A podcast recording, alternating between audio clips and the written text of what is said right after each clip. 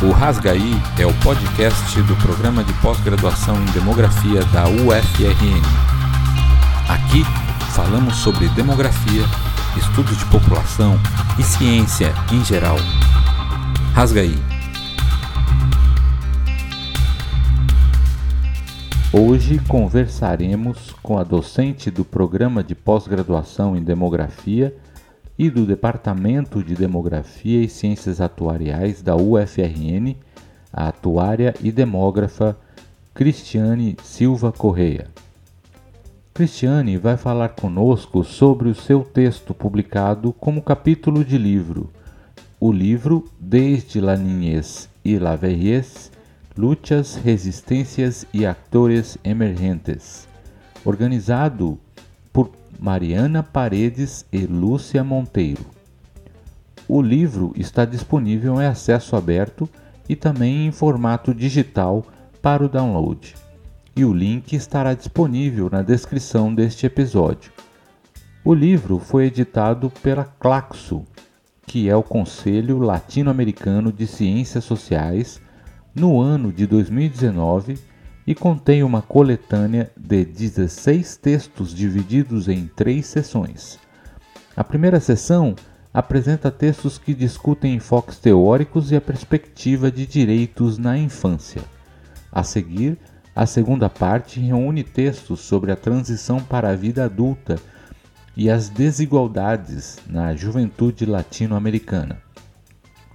Por fim, a terceira sessão, onde se encontra o capítulo que discutiremos hoje, trata do envelhecimento e os desafios intergeracionais de cuidados. O título do capítulo assinado pela professora Cristiane é Relações intergeracionais no âmbito familiar. Os perfis determinantes da qualidade da comunicação entre pais e filhos e apresenta resultados de uma análise desenvolvida pela pesquisadora sobre a percepção da qualidade do cuidado afetivo dentro do amplo aspecto de cuidado com o idoso.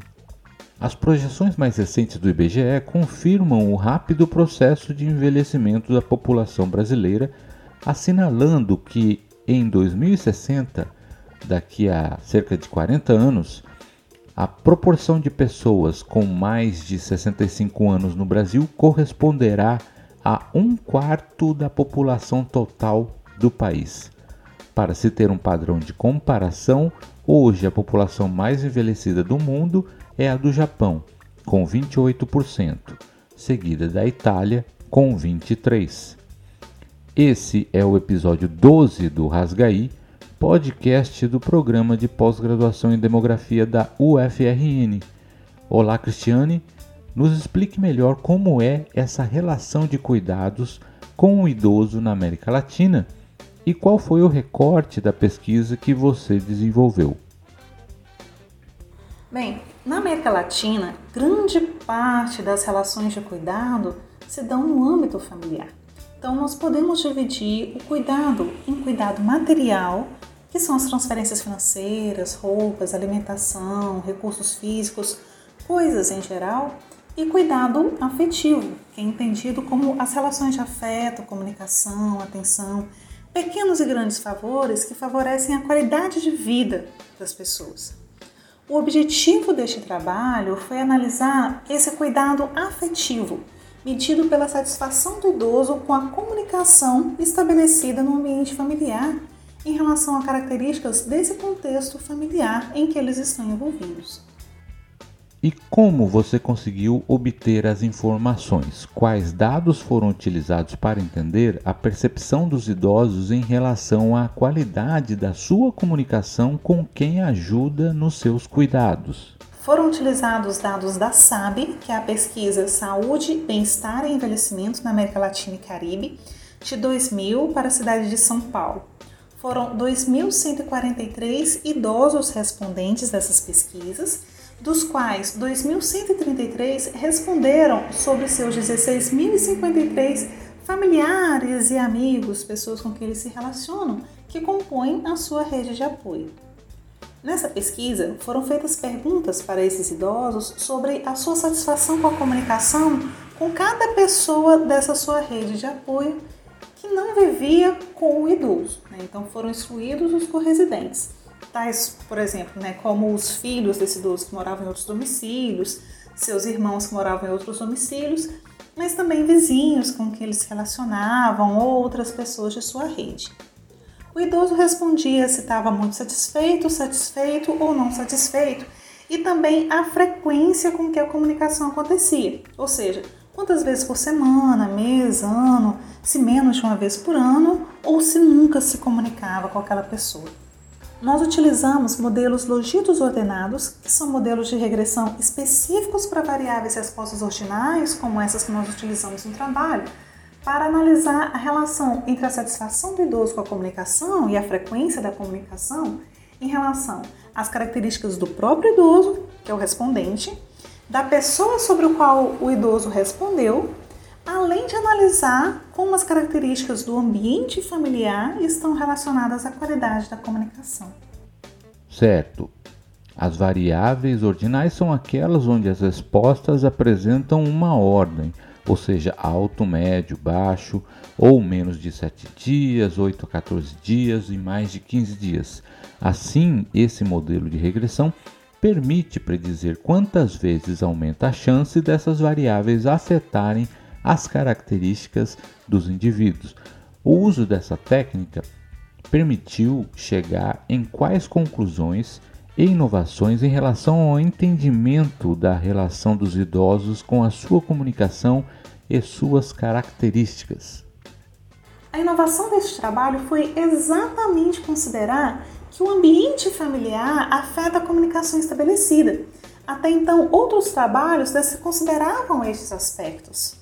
Em relação às características do idoso, encontramos que quanto maior a idade do idoso, maior a satisfação e a frequência relatada de comunicação. E idosos que sabem ler e escrever estão mais satisfeitos e reportam maior frequência de comunicação enquanto idosos com saúde melhor relatam maior satisfação e frequência da comunicação. Também observamos que os idosos relatam maior satisfação com a comunicação que as idosas, porém, elas relatam mais frequência de comunicação que os homens. Em relação às características da pessoa com quem o idoso se comunica, percebemos que um aumento da idade do familiar implica em menor satisfação e frequência de comunicação relatada pelo idoso idosos também se mostram mais satisfeitos e com maior frequência de comunicação com familiares mulheres que com homens. Os dados mostram que elas também são as principais cuidadoras afetivas dos idosos. Vale ressaltar que os idosos estão mais satisfeitos e comunicam mais frequentemente com filhos que com os demais familiares.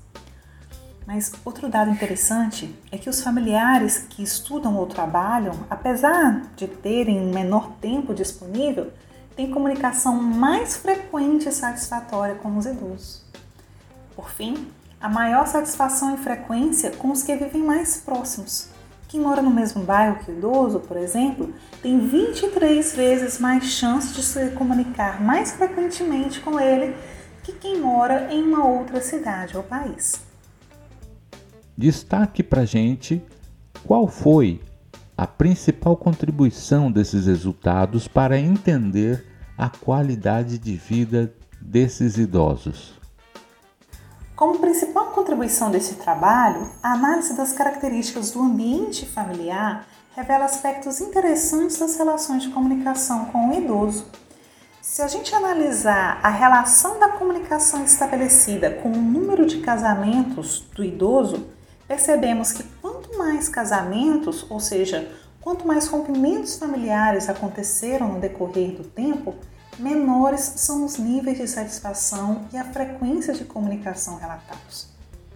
Idosos que se casaram uma única vez têm razão de chance 40% maior de se comunicar mais frequentemente com seus familiares que os que se casaram mais vezes. Ter um maior percentual de filhas em relação a filhos já implica em menor satisfação e menor frequência da comunicação, já que os demais confiam às mulheres, que são as principais cuidadoras, a responsabilidade com a comunicação com o idoso. E a distância? quando o idoso mora longe da sua rede de cuidados? A distância também atrapalha. Ter um número maior de filhos e demais parentes que vivem em outros domicílios está relacionado a menores níveis de satisfação e frequência de comunicação, enquanto que relatar um maior número de amigos e demais não parentes, como relações de cuidados, implica maiores níveis de satisfação e frequência de comunicação. Apesar da gente perceber pelos dados que estes amigos e os demais não parentes, eles são mais frequentes quando o número de filhos é menor. Então, tem uma forte relação entre a comunicação e as redes de cuidados com os idosos. Que implicações esses resultados poderiam ter para pensar em políticas públicas para melhorar a qualidade de vida dos idosos? Os resultados deste trabalho nos levam a refletir sobre as relações estabelecidas no tempo dentro dos contextos familiares e a qualidade do cuidado com o idoso. A importância da comunicação muitas vezes é negligenciada frente a outros tipos de cuidado, mas ela está diretamente relacionada à qualidade de vida, aos vínculos afetivos e está relacionada à efetividade dos outros tipos de cuidado.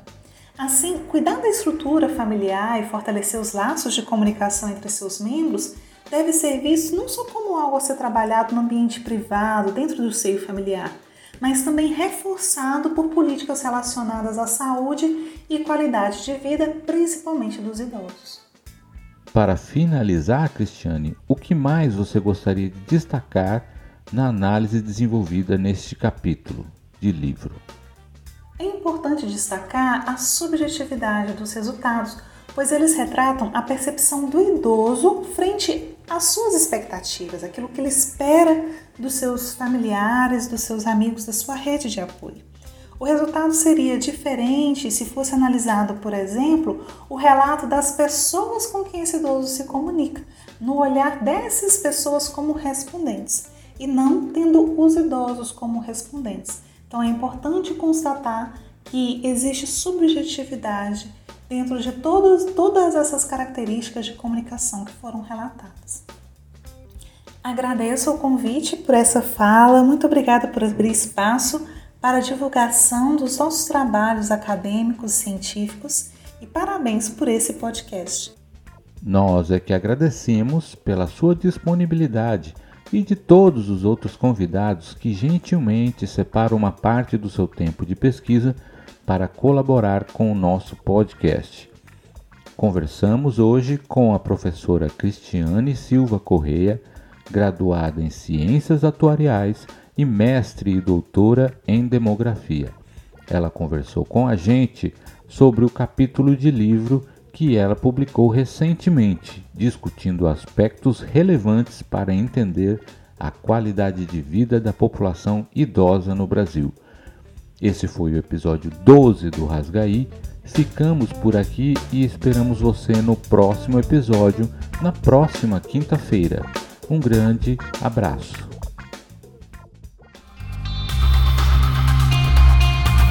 O Rasgaí é o podcast do programa de pós-graduação em demografia da UFRN. Aqui falamos sobre demografia, estudos de população e ciência em geral. Rasga aí.